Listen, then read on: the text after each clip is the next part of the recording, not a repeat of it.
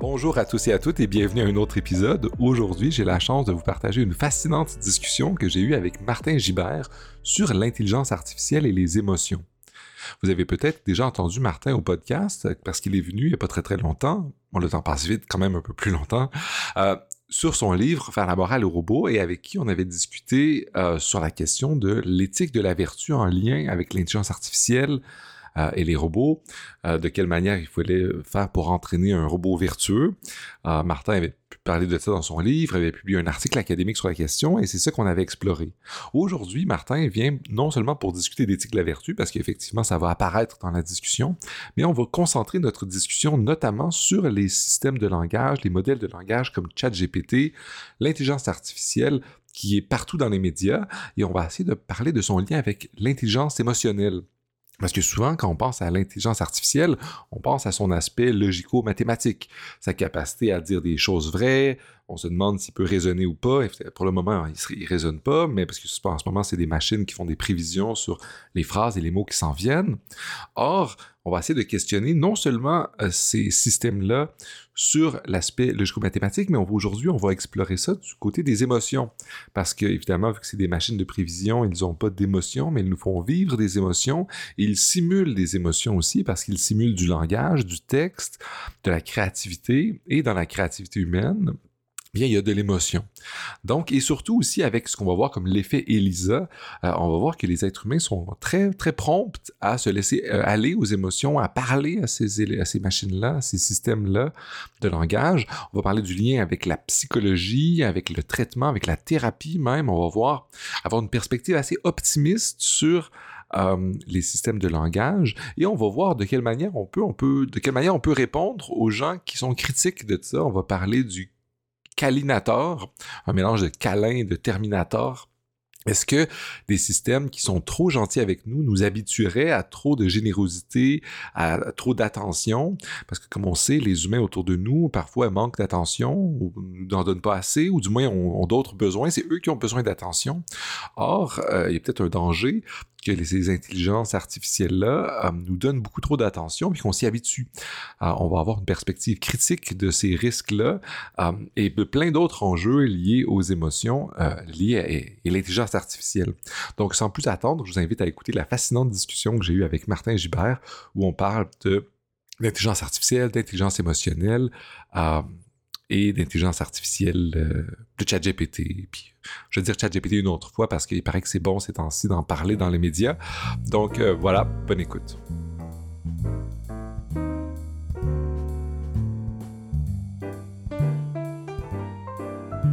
Salut Martin, ça va bien? Salut Gabriel, oui, ça va très bien. Ben, je suis content qu'on prenne enfin le temps de discuter ou de rediscuter encore d'intelligence artificielle, de technologie ensemble.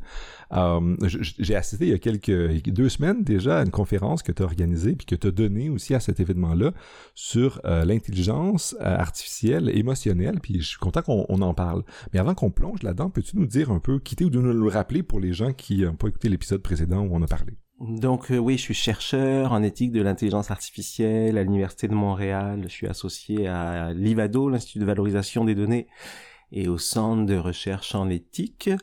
Euh, D'ailleurs, la conférence dont tu as parlé était co-organisée par le Centre de recherche en éthique et puis l'Obvia. Euh, il y avait également euh, Hazar Eidar et Alexandra Préjean qui m'ont donné, euh, qui, qui, ont participé à la, à, cette préparation. Et puis euh, voilà, ben, j'écris sur des sujets d'éthique de l'intelligence artificielle. J'ai lancé un cours en ligne qui s'appelle Introduction à l'éthique de l'IA, qui est disponible sur la plateforme EduLib. Et puis j'ai aussi publié le livre Faire la morale au C'est un très bon livre que je recommande à tout le monde aussi. et c'est sur ces sujets-là qu'on va parler aujourd'hui. Euh, j'aimerais commencer par poser, une question. Dans les derniers mois, on a beaucoup parlé de ChatGPT. C'était un, outil qui, fait la une des journaux. Les gens en parlent beaucoup. Moi, je l'ai utilisé un peu aussi. Et c'est quelque chose qui est très important. Puis dans les nombreuses critiques qu'on lui a fait, on lui dit qu'en fait, il dit des choses parfois fausses, euh, qui baratinent. Je fais des grands guillemets euh, parce qu'il dit relativement avec confiance ou avec un ton un peu affirmatif des choses qui sont parfois vraies ou parfois fausses. Euh, mais avec conviction. Et ça soulève plein d'enjeux euh, épistémologiques, notamment parce que là, on veut a des gens qui des fois ils vont sur ça au lieu d'aller sur Google, puis là, ça a été toute la, la, controverse. c'est quoi le problème avec le fait que ce soit un, un, un, un baratineur? Euh, alors déjà, je pense que le, le, le, le mot de baratineur est, effectivement euh, bien choisi pour parler de ChatGPT parce que euh, un baratineur, c'est pas quelqu'un qui qui dit faux, c'est quelqu'un qui est indifférent à la vérité et à la fausseté. Tout ce qui l'intéresse, c'est de convaincre son son interlocuteur. Et quand on regarde la manière dont ChatGPT est conçu, euh, alors en gros, comme on, on, on l'a peut-être déjà entendu, c'est que c'est un, comme un, il, il apprend à, à combler des, des, trous comme dans un, un gigantesque euh, texte à trous et il devient très bon pour prédire les mots qui manquent dans ce euh, texte-là. Mais il est du coup il est il est entraîné pour euh, prédire ce qui a le plus de chances d'apparaître dans un texte mais ce qui a le plus de chances d'apparaître dans un texte c'est pas nécessairement la vérité. En fait il y a plein de il y a plein de textes qui disent des choses euh, fausses mais c'est ça fait pas partie de sa mission de euh, se demander est-ce que ce que je dis a une référence dans la réalité? Non sa mission c'est est-ce que euh, ce que je dis est le texte le plus probable euh, qui peut sortir à partir de l'amorce que on m'a donné à moi ChatGPT? Mmh. Donc voilà, à partir de là, euh, on peut dire que du point de vue épistémique, il est pas fiable parce que euh, c'est pas son c'est pas son travail, même si la plupart du temps, euh, la plupart du temps c'est très euh, satisfaisant, mais c'est quand même relativement facile de le faire se tromper. Il y a d'ailleurs beaucoup de gens qui ont beaucoup de plaisir à essayer de trouver des des manières de le coincer. Sur les trucs de logique en particulier, il est mauvais, mais c'est c'est encore une fois parce que il n'est pas du tout programmé pour euh, être logique. Il est programmé pour compléter du texte comme la majorité des gens le compléteraient. Puis les gens font plein de fautes de, logique. Donc euh, euh, voilà, on a, on a on a raison de se défier de de ChatGPT du point de vue euh, épistémique, du point de vue de sa, sa, capacité à nous dire le vrai. Quoi. Mais je comprends bien, puis je pense que dans, dans les exemples des gens qui essaient de, de, le truquer par de plein de manières, moi je suis des, des gens qui, euh, qui jouent aux échecs en ligne un peu, puis ont essayé de le faire jouer aux échecs, mais vu qu'il essaie juste de, pré, de prédire l'avenir ou les, les, les, mots qui sont les plus probables après, il fait des coups terribles, il, il, fait apparaître des pièces, alors c'est pas quelqu'un qui résonne en contexte, c'est quelqu'un qui prédit un peu qu'est-ce qui vient après, avec une capacité assez grande de comprendre la, le contexte des phrases puis le sens, mais euh, ouais, compre comprendre entre guillemets, encore une fois. Oui. Donc il y, y, a une apparence de, de compréhension. Tu parlais de quelqu'un, c'est pas vraiment quelqu'un, c'est une euh, oui. une, une, une entité. Euh... D'ailleurs, on, on, on, dit il, euh, mais dans, dans, la conférence, je, pro je proposais de l'appeler yel, de le mettre neutre quand on parle en, en, en français. Peut-être en anglais, ça serait it, mais en, en français, pourquoi pas Yel? Mais je comprends, mais c'est ça, il, il faut pas le, le, le, dire il déjà ou directement ou le, le, le, rendre une personne effectivement c'est un logiciel ou quelqu'un ouais. qui, qui fait des prévisions sur, sur le futur. Mais c'est là que je, je j'en profite pour faire une accroche avec l'aspect euh, émotionnel. Parce que dans ta présentation euh, tu explores l'aspect émotionnel des euh, agents conversationnels comme ça. Et euh, euh, ça, ça cet aspect-là du fait qu'on peut, c'est pas vraiment une personne à qui on peut donner de l'agentivité. Bien d'un autre côté, on, est-ce qu'on peut, comment est-ce qu'on peut penser avec ce genre d'agents-là, euh, comme ChatGPT et d'autres dont on va sans doute parler, euh, comme des agents émotionnels. Que, que, comment tu ouais. mélanges l'émotion avec Alors, ça? je parle, je parle pas d'agents émotionnels en tant que tel. Je me suis intéressé, je suis parti de la notion d'intelligence. Donc, est-ce que ChatGPT est intelligent? Est-ce que, par exemple, il peut, il peut, passer un test de QI? Il y a des gens qui lui ont fait passer des tests de, de QI, puis c'était relativement euh, euh, comme un humain moyen, là, quelque chose comme ça. Euh, mais en même temps, voilà, si on pousse un tout petit peu un test de QI, souvent il y a des questions de logique dedans, puis là il est très, il est très très mauvais. Mais je me suis demandé qu'est-ce qu'il en serait d'une autre dimension de l'intelligence, qui est l'intelligence émotionnelle?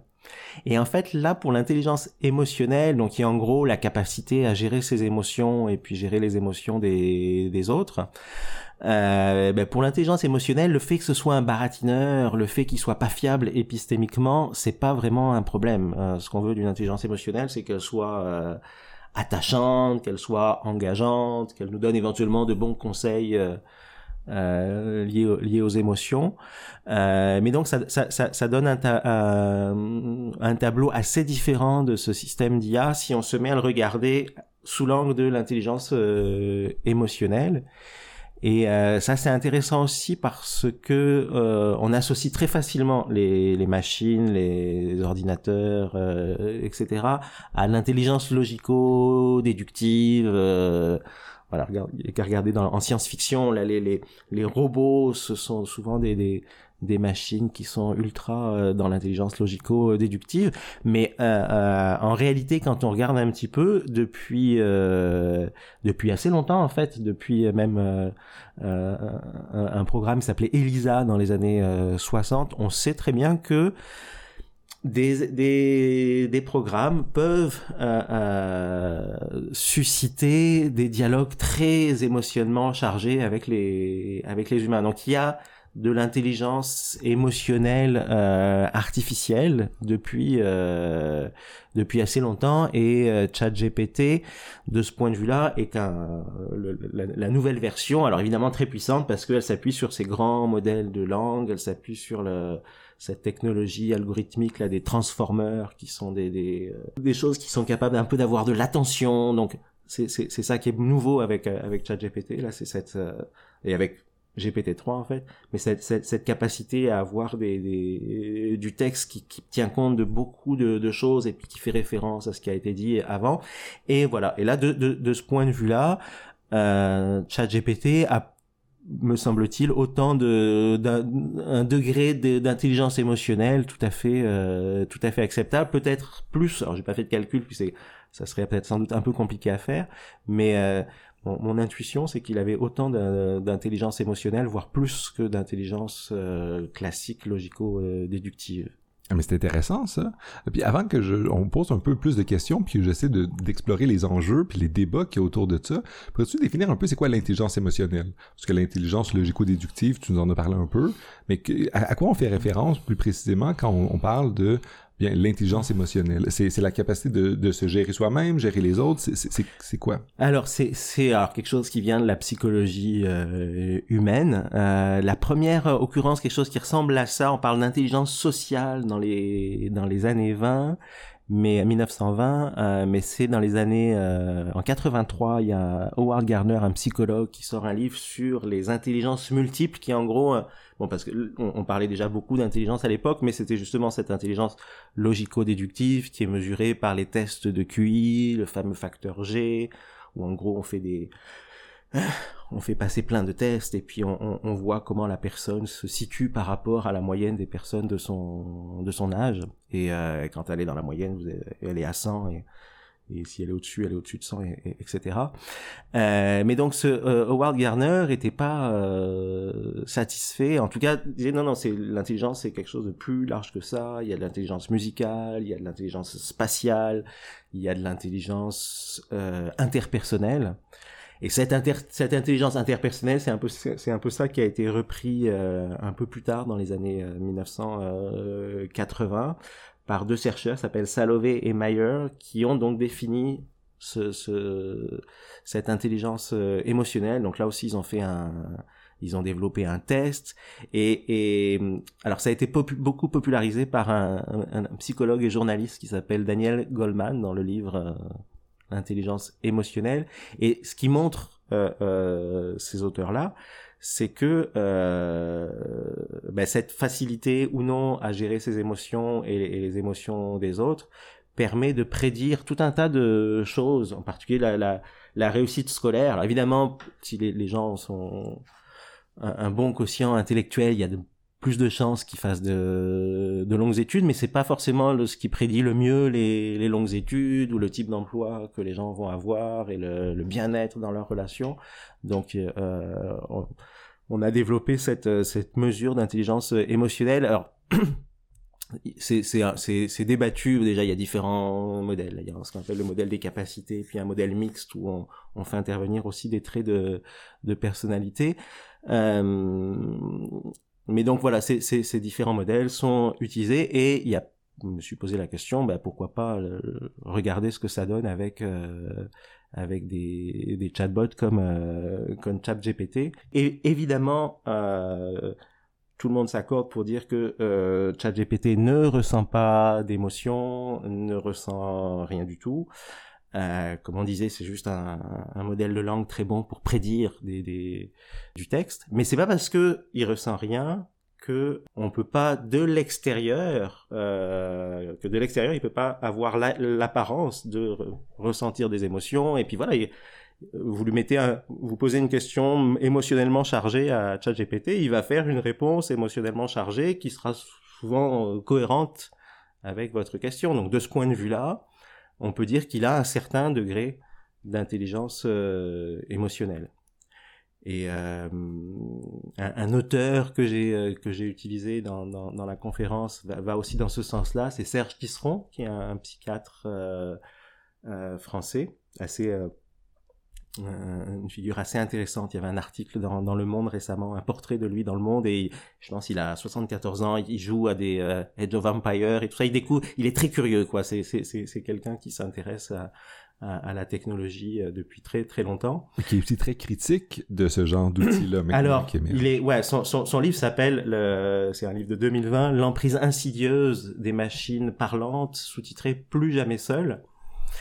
Euh, mais en fait, voilà, ce qui, ce qui, ce que, ce que dit Tisseron, c'est pas euh, ah non, les machines peuvent pas avoir d'intelligence euh, émotionnelle. Il dit non, non, c'est pas fou d'un point de vue euh, euh, test de Turing là, de, de, de, de penser qu'une machine peut tout à fait avoir l'air de, de, posséder des, des, émotions et se comporter, se répondre, faire des réponses comme quelqu'un qui aurait des, des émotions.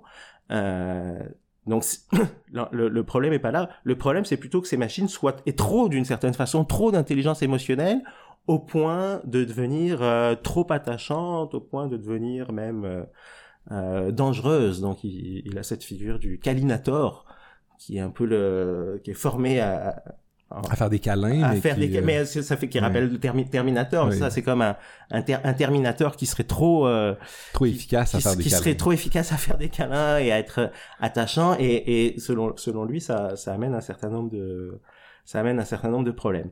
Mais donc là voilà ta question euh, c'est tout à fait ça paraît faire du sens de dire que euh, les machines sont capables d'avoir de l'intelligence émotionnelle quand bien même elles éprouvent pas elles-mêmes des euh, d'émotions. Mhm. Puis elle nous fait vivre des émotions aussi, surtout ah, si elle a cette capacité-là à comprendre, euh, comprendre entre guillemets, ou du moins à répliquer ou à, à simuler des émotions et à, à, à, nous les faire, euh, à nous les faire vivre aussi.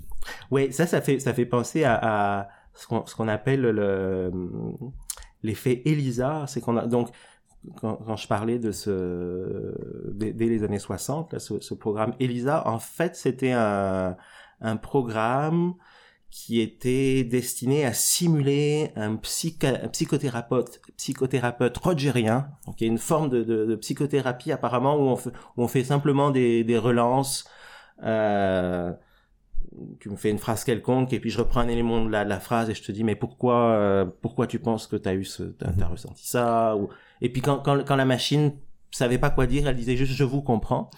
C'est pas difficile à coder à cette époque-là non plus là. C'est pas très compliqué. ouais c'est ça. C'est fallait quelque chose de, de, de, simple à, à, coder. Mais ce, ce, dont on s'est rendu compte et notamment Joseph Weizenbaum le, l'ingénieur qui était derrière ça je pense c'était au, au MIT c'est que les gens projetaient énormément de sens sur ce programme ELISA qui très clairement ne comprenait rien, était très très mécanique, mais ça n'empêche pas que on a une, propension à, à, projeter du sens et donc à, avoir des à avoir des émotions qui peuvent être assez euh, assez fortes. Hein. Et ça a donné ce qu'on appelle l'effet ELISA. Ça c'est un, un, terme qui a été euh, formé par Douglas Hofstetter en 96 et qui définit comme la prédisposition à attribuer à des suites de symboles générés par un ordinateur, donc là, Elisa ou ChatGPT, euh, plus de sens qu'ils n'en ont. Donc prêter plus de sens qu'ils euh, n'en ont euh, réellement.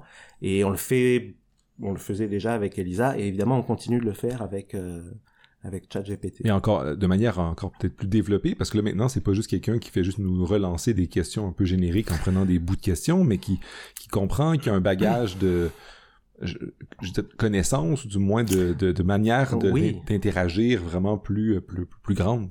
Oui, et qui peut qui peut euh, euh, J'évoquais aussi, euh, au-delà de ChatGPT, il y a des, des, des applications de qui font un peu comme dans le film Heure, là, des partenaires de, de rencontres.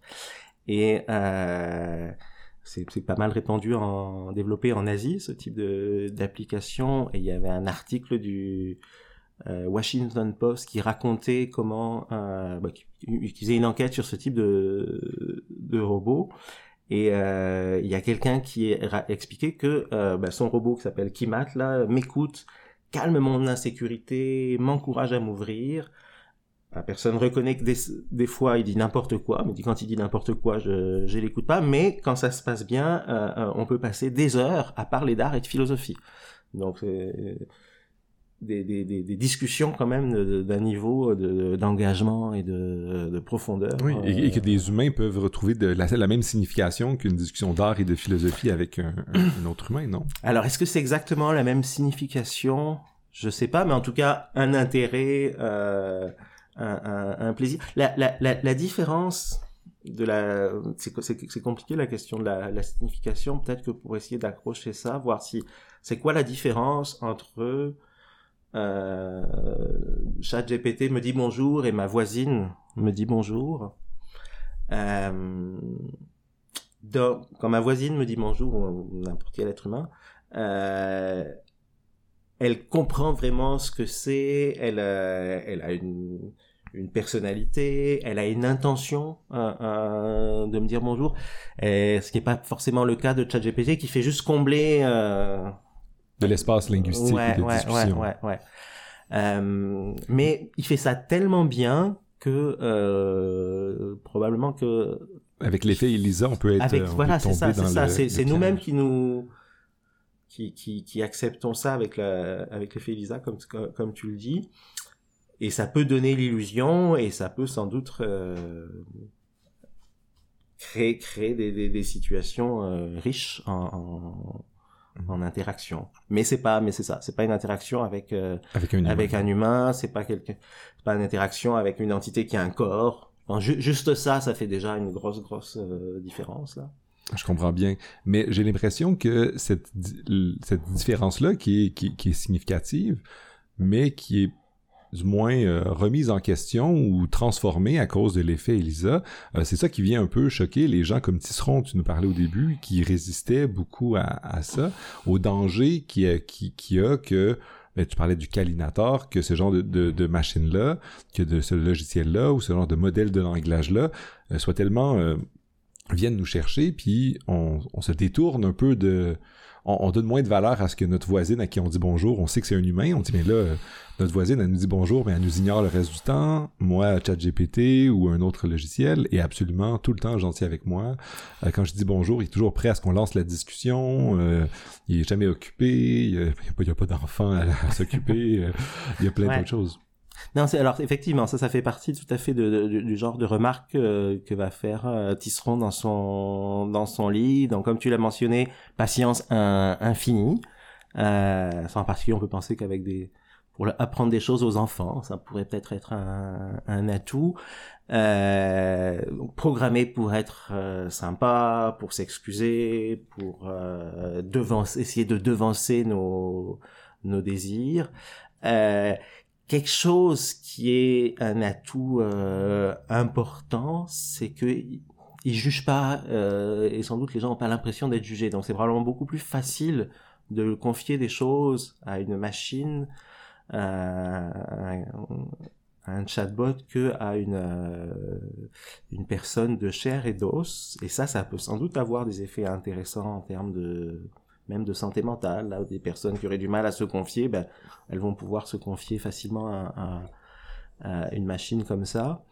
Euh, mais effectivement, Tisseron dit euh, attention, il y a des il y a des risques.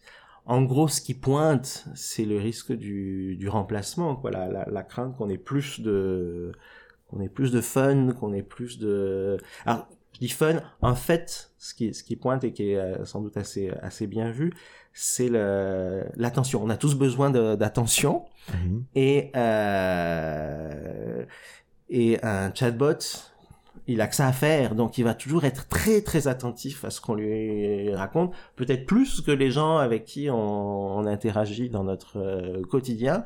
Donc là il pourrait effectivement se développer une préférence pour euh, ben, je vais puisque tu m'écoutes pas je vais parler avec ma avec ma machine. Euh, il, il, évoque, même- le fait à un moment donné qu'on pourrait se déshabituer à, perdre patience avec les avec les, les vrais humains autour de nous parce que les machines parlantes pourraient être plus rigoureuses, mieux connaître. Euh, elles ont, elles ont tout un tas de, de qualités. et, répondent relativement vite aussi. Ouais, Et sont constantes. Et, l'attention est toujours à 100% portée sur toi. Alors, on peut imaginer que nos amis à nous sont pas toujours constants. Il y en a certains plus que d'autres. Euh, parfois, c'est eux qui ont des, c'est eux qui ont besoin plus d'attention que nous.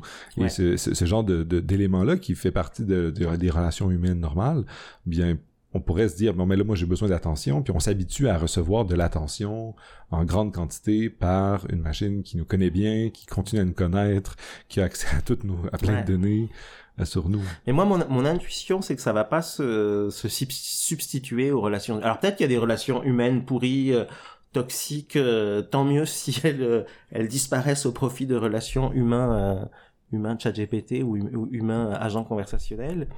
Mais euh, ça ça va rester ça, ça, va moi je le vois plutôt comme un, un nouveau genre d'entité un peu comme euh, certaines personnes ont des animaux euh, domestiques avec qui ils ont un rapport qui est pas le même genre de rapport qu'ils vont avoir avec des, des êtres humains.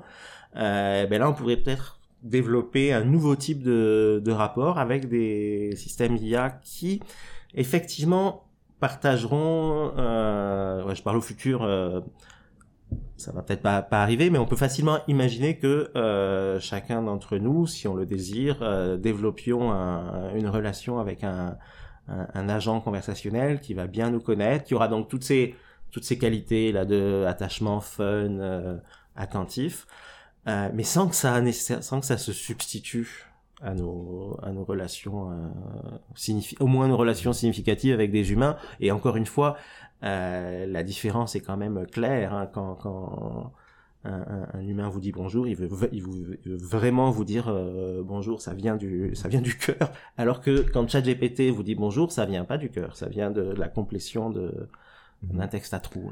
Mais c'est pour ça que j'aimerais creuser sur cette distinction-là, parce que euh, ben, anecdote, de manière un peu anecdotique, j'ai discuté avec plein d'amis de, depuis ChatGPT, euh, certains et certaines, où je pense à une en particulier, qui était assez un peu euh, effrayée, c'est un terme un peu exagéré là, mais un peu euh, euh, inquiète face à ce genre d'outils-là, parce qu'ultimement, surtout avec les outils qu'on découvre, comme tu parlais plus en Asie, ou que même ici avec Replica ou d'autres, qui sont des agents avec qui les gens commencent à avoir des relations. on a dans les, dans les médias à Sensation, des fois, on voit que des gens en Asie se sont mariés avec leur agent conversationnel. Et euh, on, a souvent parlé de, ça avec mes amis. Puis il y en a certains, certaines qui sont inquiets en se disant, mais là, c'est dangereux, ça change nos relations. Puis je, moi qui est un peu plus optimiste, qui semble partager ton enthousiasme que je détecte dans ce que tu dis, en me disant, bien, moi, j'ai pas peur de perdre mes amis, puis je, je pense pas les remplacer par des machines euh, mais je serais n'ai jamais été fermé à l'idée d'avoir un, un, ami euh, à qui je discute. Mmh, mmh, mmh. Comme je disais un peu avant qu'on enregistre, moi les premières fois où j'ai essayé les trucs euh, comme Alexa puis les les assistants euh, vocaux, moi je croyais naïvement qu'ils étaient déjà rendus où à un moment où tu peux avoir une conversation. J'ai été amèrement déçu. Alors ça sert, ça sert surtout à à, lancer des chronomètres quand tu fais bouillir de l'eau ou des affaires comme ça. Exact, ou juste avoir des informations de base sur sur internet, mais non, mais j'ai quand même hâte à ce que mes assistants vocaux soient comme ChatGPT ou les ChatGPT 4, 5, euh, ceux, du mm-hmm. futur, ou Bard ou euh, Bing ou je ne sais quoi, euh, et qui, avec qui je vais pouvoir avoir une conversation euh, mais j'ai un peu de mal à comprendre la perspective des gens qui sont suspicieux. Comment est-ce que tu pourrais, même si tu, partages mon optimisme, comment est-ce qu'on peut comprendre cette suspicion-là ou cette, cette résistance-là à, à, à, avoir des machines qui, qui, qui interagissent avec nos émotions? Ouais, je sais pas tant si la, la, suspicion vient de ça interagit avec nos émotions, parce qu'après tout, quand on regarde des films, euh, ça interagit beaucoup avec nos émotions. Effectivement on est à l'aise avec ça. Je pense qu'il y, a un peu une peur d'être trompé. Euh, là, là où peut y avoir tromperie, c'est si effectivement les on, pense qu'il y a vraiment une intention derrière. Peut-être un exemple, un, détour qui peut être intéressant, c'est par euh, de passer par les œuvres d'art. Euh, bon, ChatGPT voilà peut écrire des, poèmes, peut écrire peut-être un, écrire un roman ou des nouvelles ou je, ne sais quoi. Et euh, euh, mais normalement ça devrait en tout cas pour ma part, j'aurais pas, j'ai pas tellement d'intérêt à lire des choses écrites par une euh, par une machine. Alors oui, peut-être par, curiosité, mais parce que je sais qu'il n'y a pas de, il y a pas d'auteur derrière qui a une intention, un, monde, une vision du monde, des choses intéressantes à me à me dire. Ça risque plutôt d'être un, un ça, ça, peut être créatif et mais il n'y a, y a, pas cette dimension de euh, euh, volonté de une personne qui veut qui veut communiquer avec d'autres euh, personnes. Puis c'est c'est le cas pour ChatGPT, mais c'est probablement le cas pour d'autres types de d'œuvres d'art qu'on pourrait appeler œuvres d'art artificielles, les, les les peintures générées par ordinateur, les musiques générées par ordinateur. Ça veut pas dire qu'il y a zéro euh, plaisir esthétique, zéro aucune relation esthétique. On peut sans doute avoir beaucoup de plaisir à, à regarder des œuvres créées par des machines ou à, entendre des, des, des morceaux euh, créés par des machines. Mais ça, euh, j'avais écrit un, un, texte pour une revue d'art, Espace, où je comparais ces œuvres d'art artificielles à des à des paysages. C'est-à-dire que le plaisir esthétique que j'ai face à un paysage. Euh, c'est un plaisir sans qu'il y ait une intention artistique derrière, parce que le paysage, il n'a pas été créé euh, avec une intention quelconque, il est juste... Il, bah, ça, ça, peut arriver qu'on fabrique des paysages, mais en tout cas, un paysage, mettons, sauvage. Euh, voilà, il est, il est juste là. Donc, ça, ça, on, on, on, on arrive à, au fait que les, les, les œuvres d'art artificielles ont un statut un peu euh, incertain parce que il y a un, un, un auteur qui s'appelle Jean-Marie Schaeffer qui dit il y a trois façons quoi les, les questions de qu'est-ce que c'est une œuvre d'art? C'est du c'est pas du tout tout rien c'est du plus ou moins puis il y a plus, plusieurs critères. Donc il y a un critère de euh, réception esthétique par le spectateur. Est-ce que les gens sont ont du plaisir esthétique à, à, à contempler? Puis là dans le cas d'un poème fait par ChatGPT, on peut tout à fait imaginer que ce soit le cas, comme devant le cas d'une peinture faite par une, machine. Est-ce que, deuxième critère, est-ce que ça appartient à un, genre artistique reconnu? Donc ça, c'est un peu un genre de critère institutionnel. Euh, si tu fais quelque chose qui est vraiment très très bizarre, on va pas dire que c'est une œuvre d'art parce qu'il faut quand même que ça soit, ça ressemble soit à une peinture, soit à un poème, etc. Bon, là, dans le cas de ChatGPT, il, il maîtrise les genres artistiques euh, classiques.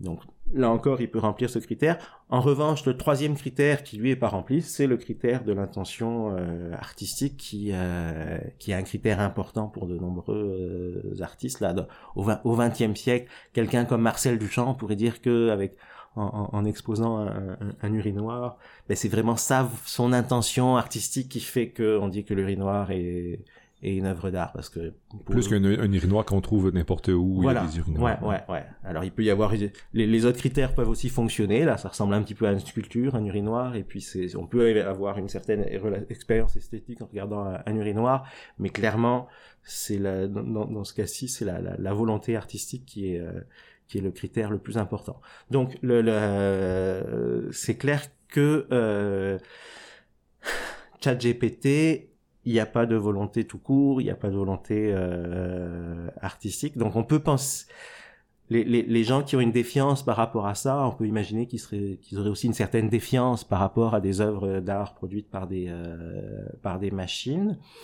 Euh, ce que j'aurais envie de leur répondre, c'est ben laissez-vous aller à l'expérience esthétique sans, sans. Et puis, mais ouais, vous avez raison de penser que c'est très différent de euh, un morceau de communication produit par une, euh, une machine qui entend, euh, qui entend communiquer. Après, euh, au-delà de ça, je sais qu'il y a beaucoup de, beaucoup de personnes et tisseront, à mon avis, et beaucoup d'auteurs français tombent un peu parfois dans ce travers-là. En tout cas, moi, je, il me semble que c'est un travers à avoir très peur de l'animisme. C'est-à-dire, alors puisque il y a cet effet Elisa, puisqu'on on, prête facilement des, des, émotions ou des intentions aux, aux, euh, aux, agents conversationnels, aux chatbots, etc. Euh, on peut penser que on va être un peu confus sur qu'est-ce qui est réel et ce qui est qu'est-ce qui n'est pas euh, réel. Euh, et donc là, ces auteurs-là vont parler de d'animisme euh, à l'endroit, donc l'animisme, le, fait de prêter euh, une âme, mais là ce serait un animisme mal placé parce que les chatbots n'ont pas d'âme. Mais là, là encore, je suis pas tellement convaincu par ce type de d'argument parce que il me semble qu'on est les êtres humains. Alors c'est vrai qu'il y a l'effet Elisa, mais l'effet Elisa, je l'ai aussi euh, sans doute en, regardant un film ou en lisant un, livre, le fait de projeter des projeter du sens et de projeter des projeter des choses sur euh, sur des personnages de fiction par exemple qui n'ont pas de sentiments mais je leur je projette quand même des, des, des, sentiments sur sur eux. Mais on est on est parfaitement capable de faire la distinction entre ce qui est réel et puis ce qui est euh, imaginé. Dans ma, ma, ma mon doctorat porté sur le rôle de l'imagination en morale et j'avais découvert ce truc là que euh, un tiers des enfants à peu près, alors tu me diras si c'était ton cas, ont des amis imaginaires quand ils sont euh, et, et, ça a une fonction euh, assez importante dans la régulation euh, psychique là de moi c'est surtout mon frère qui avait un ami imaginaire. J'étais un peu un peu jaloux donc des, fois je faisais quand même j'empruntais son son ami imaginaire. Euh, mais ça permet un peu de tester les théories de l'esprit euh, et, et c'est une, une, simulation. Et et c'est ce, tiers des enfants qui ont un ami euh, imaginaire, ils sont tout à fait, euh, ils deviennent des adultes tout à fait euh, compétents et capables de distinguer le, la réalité de l'imaginaire. Et mon intuition, c'est que, voilà, peut-être que les les chats GPT et consorts de, de demain vont ressembler à, à, ces amis, à des amis imaginaires, mais de même qu'enfant on faisait pas on se trompait pas, on va continuer à pas se à pas se tromper et je vois pas de, de risque important à, à d'animisme. Sans parler, sans parler du fait qu'il y a plein de cultures, notamment euh, au Japon, où ça pose pas de problème de prêter des, des, des âmes à des, euh, à des objets. Euh, je, rebondirais là-dessus parce que je pense que c'est super intéressant. Euh, moi, étant jeune, j'avais, ma mère a toujours dit que j'avais une imagination assez florissante. Alors, j'avais un ami imaginaire et j'ai fait du jeu de rôle. Qui s'appelait comment? Je me rappelle plus. mais je me rappelle que j'avais une relation avec des gens, mais euh, on dirait que ça allait comme continuer avec mon rapport à aimer le jeu de rôle où c'était plus vivre dans l'imaginaire plus que je, je, croyais pas que c'était réel réel. Mais ultimement, je trouvais que vivre dans, dans les mondes que je m'imaginais était tout aussi confortable que vivre dans le monde réel. Euh, puis c'est là que j'essaie de... Je pense, non seulement c'est confortable, mais ça nous apprend des choses. C'est de la simulation. Euh, un ami imaginaire, c'est un ami simulé. Faire du jeu de rôle, faire du jeu vidéo, je ne sais quoi, c'est de, la, de la simulation. Et, euh, et la simulation, ça nous entraîne, quoi à, des situations qui pouvaient arriver là comme les, les chats qui, qui, qui, qui, se battent entre eux quoi qui jouent entre eux. Ici ils, simulent des combats je, suppose. Euh, et si jamais euh, d'aventure ils, ils, étaient face à un vrai combat bah ils se seraient euh, entraînés dans leur jeu dans leur simulation. Effectivement. Mais je pense que c'est un comme tu dis c'est très vrai c'est utile autant que autant que n'importe quel jeu ou euh, expérience ludique c'est ça nous apprend des choses sur le monde ça nous pratique puis euh, le jeu de rôle aussi, ou plein d'autres activités, les jeux des chats que tu décris.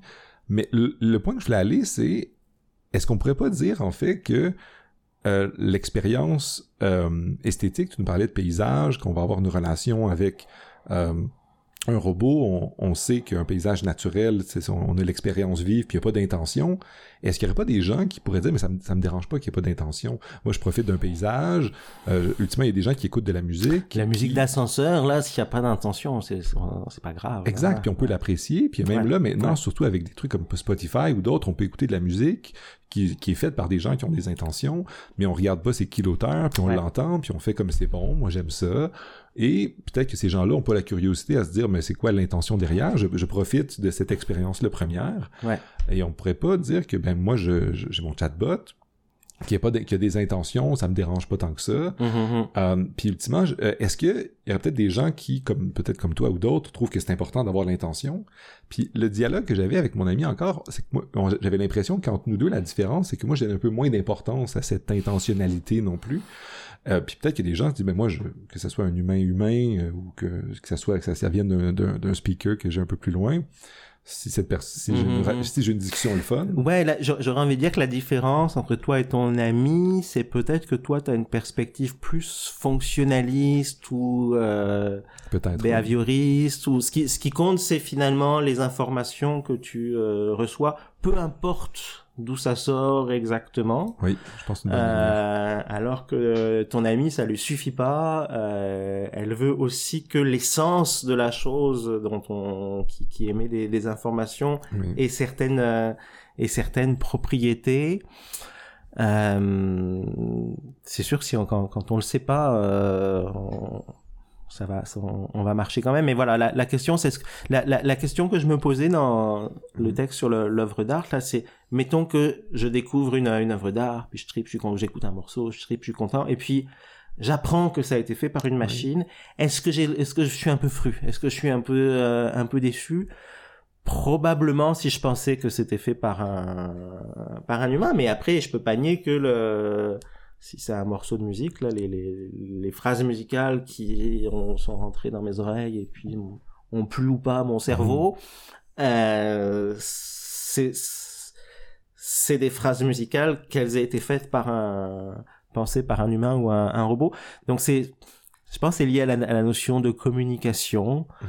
Euh, peut-être qu'on peut pas dire qu'un robot communique vraiment, en tout cas qu'un chat GPT communique vraiment, avec nous, mais l'apparence de communication est bien suffisante. Ça me fait penser à un, concept que j'avais évoqué aussi, c'est celui de pseudotexte. C'est des chercheurs français qui ont publié une tribune dans Le Monde il y a euh, un peu plus de deux semaines où ils parlent de quasi-texte pour euh, désigner euh, justement ce, ce, ce genre de texte créé par ChatGPT ou créé par DeepL aussi. Les, les, si, si tu fais traduire un, un texte par DeepL, euh, donc un logiciel de traduction automatique, ben le statut du texte qui sort avant que tu l'endosses, ils vont dire c'est du quasi-texte parce que probablement que ça, ça a du sens, etc.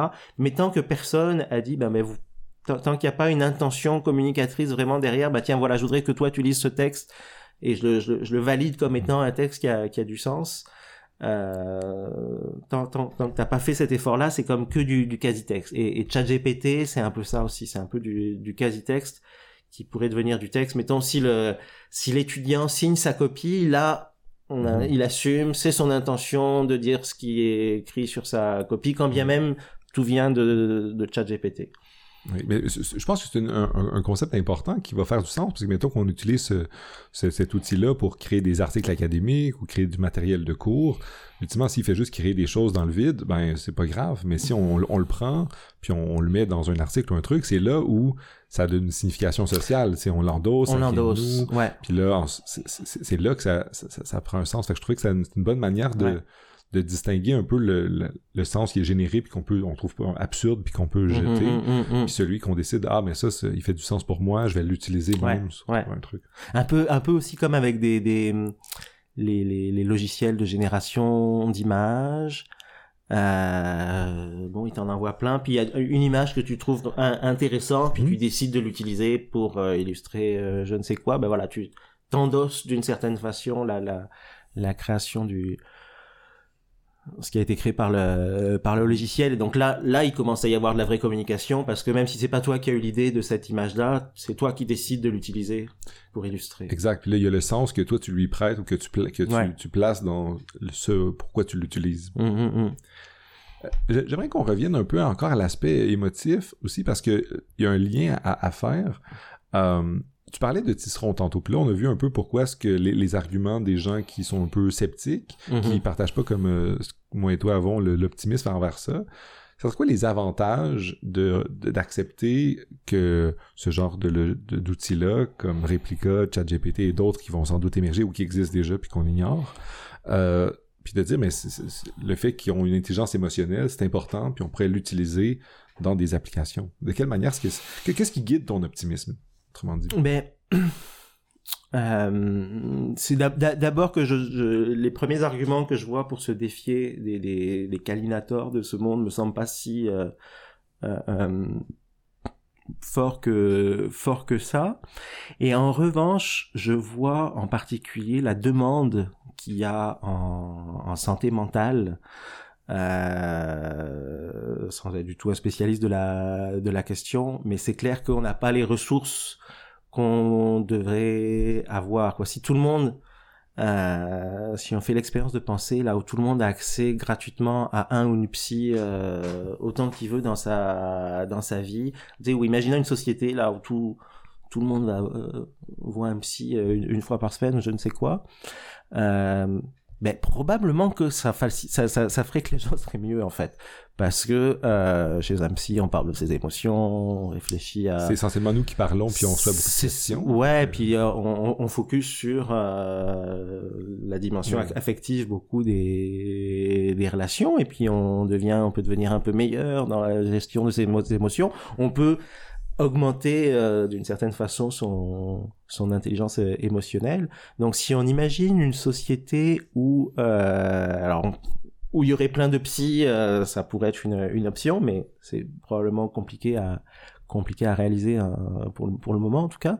Mais une, une, société où euh, tout le monde a accès via son téléphone à une application de un agent conversationnel assez bien programmé pour pas dire de de bêtises. ça, ça pourrait être assez assez un changement assez assez radical. Là. Moi, je, un, un, un, ado qui s'engueule avec ses parents, un, une ado qui s'engueule avec ses parents ou qui sait pas comment quitter son son chum et qui euh, demande à ChatGPT ah, est-ce que je, je, devrais texter, est-ce que je vais écrire, est-ce que je ben possiblement qu'il aurait des, des, des, conseils au moins aussi euh, avisés qu'un adulte euh, ou qu'une qu'une personne euh, random et, et ça peut être ça peut être sacrément utile. Sans parler de, du fléau de la solitude, là, il y a beaucoup de, il y a beaucoup de personnes qui sont vraiment toutes seules. Alors peut-être certaines d'entre elles ne souhaiteraient pas ce type de, de d'objets techniques, mais euh, ça vaut sans doute la peine de, le, de leur proposer euh, mm-hmm. et, pour tout le monde. Donc oui, oui, moi je suis, je, j'imagine assez bien une société future où dans notre écosystème cognitif, là, on aura euh, euh, un système d'IA euh, de confiance. Alors ça, ça suppose évidemment que euh, je puisse faire vraiment confiance. Donc par exemple, les, que les, les, les données soient euh, sécurisées. sécurisées. quand, quand, je me faisais des projections euh, là-dessus, parce que comme tu l'évoquais, ça, ça, existe déjà un petit peu un réplica. Alors le, le en, en, Asie, celui qui marche beaucoup, c'est Couché qui est un agent conversationnel qui était euh, développé par Microsoft Asie au départ à partir de 2014, puis maintenant c'est rendu euh, indépendant. Euh, donc ça ressemble beaucoup à, l'agent conversationnel du film Her, la Samantha, qui donc un, robot compagnon. je pense que le Tiaoche c'est essentiellement des, des, des textos pour elle, c'est une femme, va, va dire bonjour euh, le matin, comment s'est passée ta journée, ce genre de choses, mais effectivement, elle peut assez bien connaître la personne et puis lui poser des questions euh, si, signifiantes. Le Che, oui. La solitude, tu nous parlais de la solitude. Ouais, ça, ça peut. Alors là, en l'occurrence, c'est vraiment un, une application qui, euh, qui est là pour combler euh, euh, le besoin en solitude. En plus, en, en alors c'est disponible en Chine, au Japon et en Indonésie essentiellement. Mais je sais qu'en Chine, il y a des enjeux de déséquilibre euh, homme-femme là. Mhm. Donc peut-être que pour, pour plein d'hommes, c'est la seule euh, façon d'avoir une, une relation avec euh, de, longue durée avec avec quelqu'un. Mhm. Mais j'aurais une question qui, qui de cette manière-là. Euh, on a déjà discuté, moi et toi, de l'éthique de la vertu liée euh, à ce genre de, logiciel-là. Puis dès qu'on amène la question de, thérapeute ou de thérapie, ça soulève des enjeux de bien c'est quoi les, vertus ou les traits que euh, ce système-là veut nous transmettre? Alors, euh, puis je, sais que tu, continues encore ta recherche soit en lien avec l'éthique de la vertu puis euh, l'intelligence artificielle. Euh, ou les algorithmes. Et quel lien tu fais entre euh, ça? Parce que j'ai l'impression que, une fois qu'on a codé ces, machines-là, on, pourrait... Euh, on pourrait avoir une IA qui non seulement est un psy, mais qui nous encourage à développer des traits, ou du moins qui, qui, puis là, on, qui serait peut-être pas neutre non plus. C'est difficile de faire ce, genre de, truc-là sans avoir une perspective un peu perfectionniste d'amélioration. Ben alors ouais, euh, en, l'occurrence, la Tiao cet agent conversationnel euh, asiatique, euh, est programmée pour avoir, par exemple, pour réconforter, encourager les personnes. Euh, donc elle peut jouer le rôle de euh, un ami une amie vertueux, mais en fait là où je où je fais le, le lien assez peut-être prometteur entre ces, ces agents conversationnels éthiques de la vertu, c'est que donc pour, rappeler ce que j'explique dans le, dans le livre Faire la morale au robot, que j'ai repris dans l'article The Case for Virtuous Robot, l'idée de base derrière l'approche arétaïque, hein, arétaïque c'est le mot savant pour dire euh, lié à l'éthique de la vertu, donc l'idée de base derrière l'approche arétaïque, c'est de dire, l'idée c'est de programmer à la question comment on devrait programmer tel ou tel euh, robot, euh, faut le programmer de façon à ce que il se comporte comme le ferait une personne vertueuse ou un groupe de personnes vertueuses. Mais là, avec des agents conversationnels qui apprennent à partir du... Donc ChatGPT, il a appris à partir de, de l'Internet, là, avec beaucoup, beaucoup de, de, données. Là, je pense que Wikipédia, c'est moins de 1% de... Tout Wikipédia, c'est moins de 1% de ce à partir de quoi il a appris. Mais avec ce, ce, ce type d'apprentissage, on pourrait imaginer que euh, on, alimente ces robots conversationnels, mettons simplement avec des communications de personnes vertueuses. Euh, en tout cas, du moins pour quand, quand, on va lui poser une question un peu liée à la, à la moralité, il, repère que c'est euh, lié à la, à la, moralité, puis là il passe sur le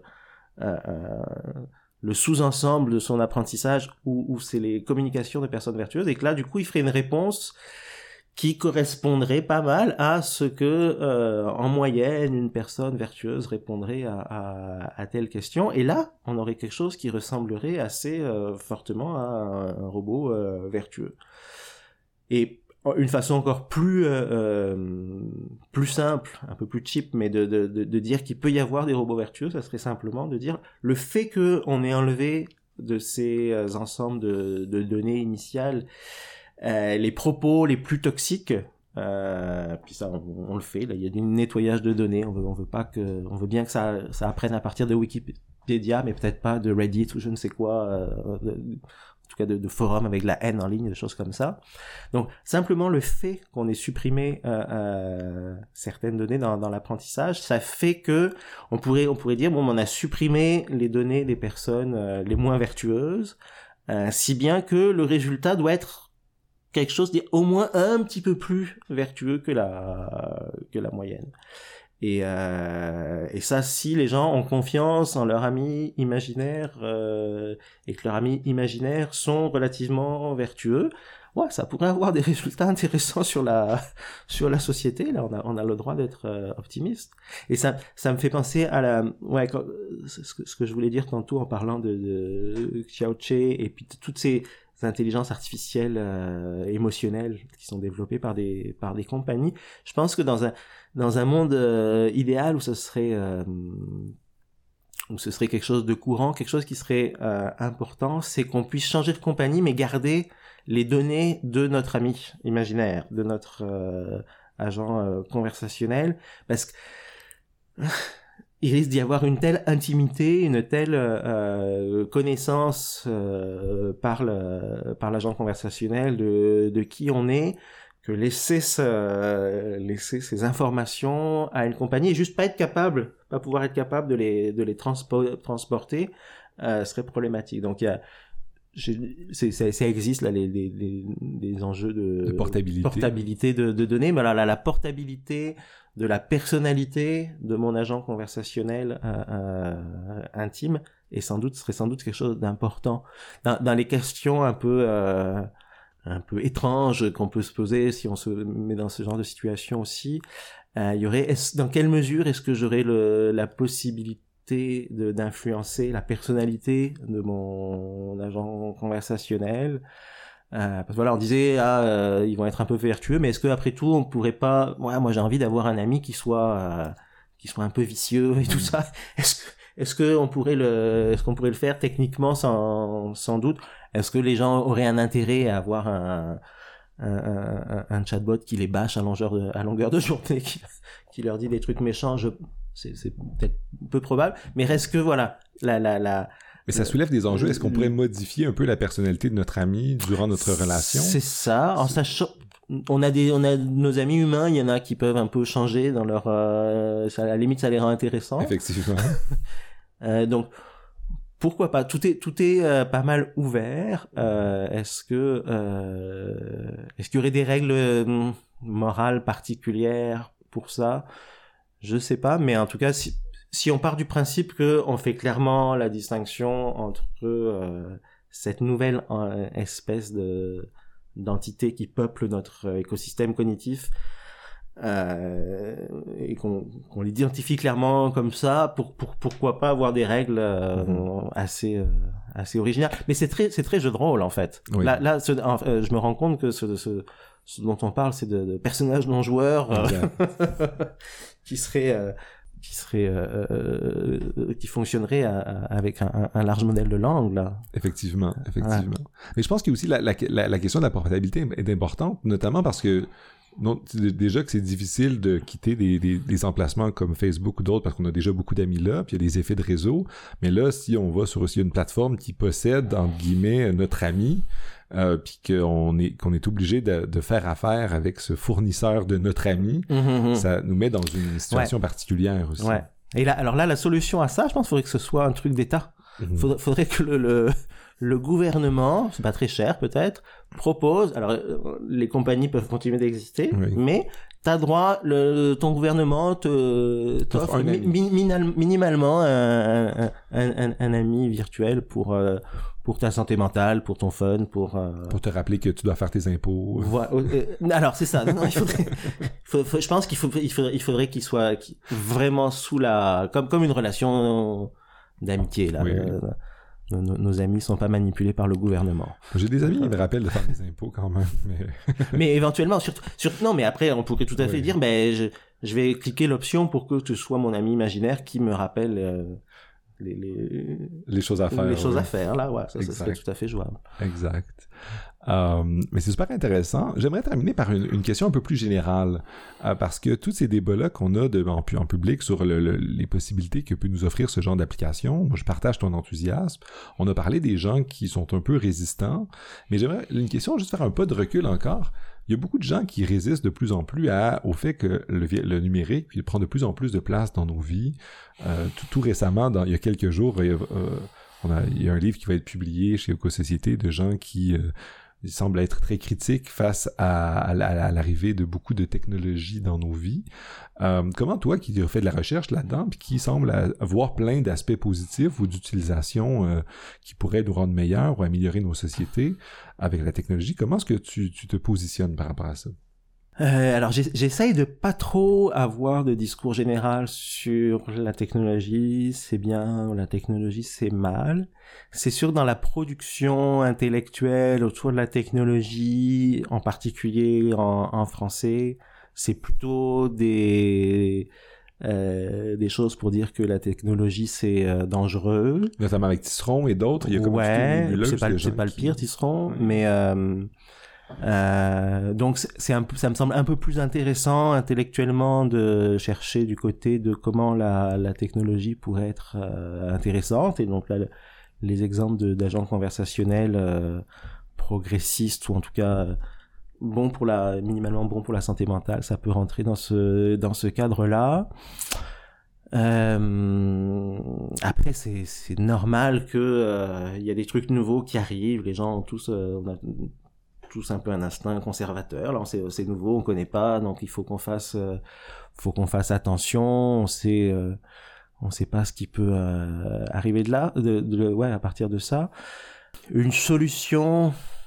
bon, c'est c'est correct là qu'il y, qu'il y ait des débats de, évidemment des débats de société. Puis il y a, y a clairement des, des, genre la reconnaissance faciale.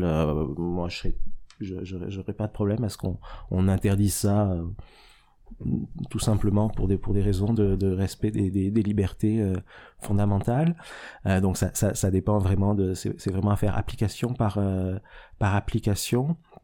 C'est quoi les, projets futurs que tu as en lien avec cette, ce projet-là d'intelligence émotionnelle? Parce que je, pense, encore là, on, a exploré un peu le, les critiques de Tisseron, les critiques, la, ta réponse à, ces critiques. On a vu un peu c'est quoi l'intelligence émotionnelle, puis les avantages que ça peut avoir que d'être entouré de systèmes desquels on reconnaît l'intelligence émotionnelle, puis qu'on mobilise pour nous aider, notamment dans euh, les enjeux de santé mentale puis de, de, solitude. C'est quoi les prochains chantiers que tu t'entrevois qui sont à faire, à explorer sur le plan éthique euh, et philosophique? Ben, je veux, je veux creuser le lien entre l'intelligence émotionnelle et les, en tout cas les, robots avec de l'intelligence euh, émotionnelle et puis l'éthique de la vertu, donc ce qu'on, ce qu'on a évoqué tantôt.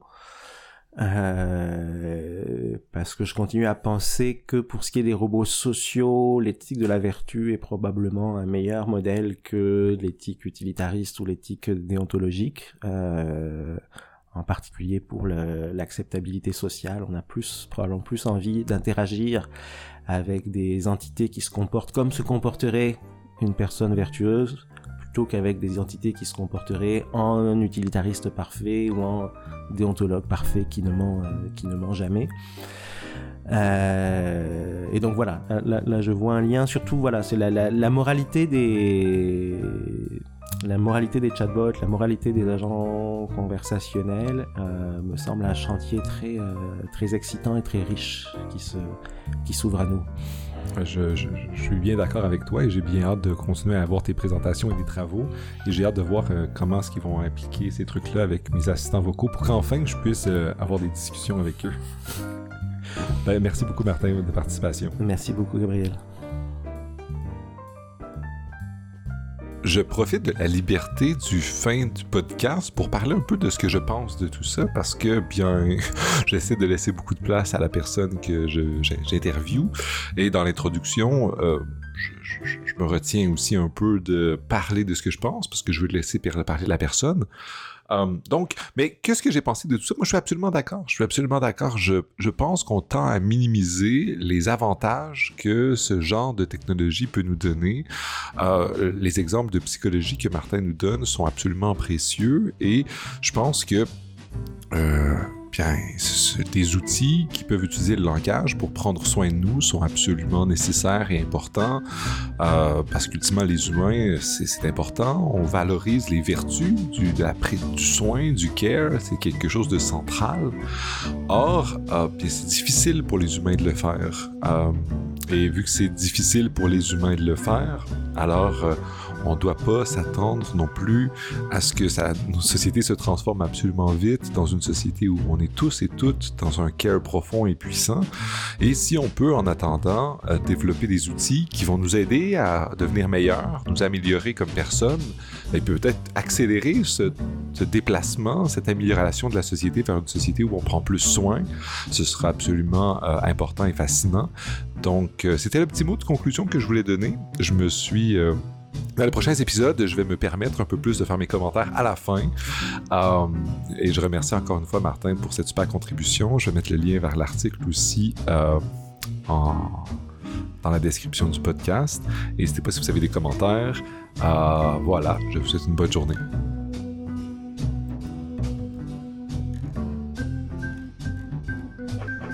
Cet épisode est fait en collaboration avec la Société de philosophie du Québec et les généreux donateurs et donatrices qui veulent bien soutenir le projet. Merci beaucoup encore à vous tous et toutes d'avoir confiance en ce projet et je vous souhaite une bonne fin de journée.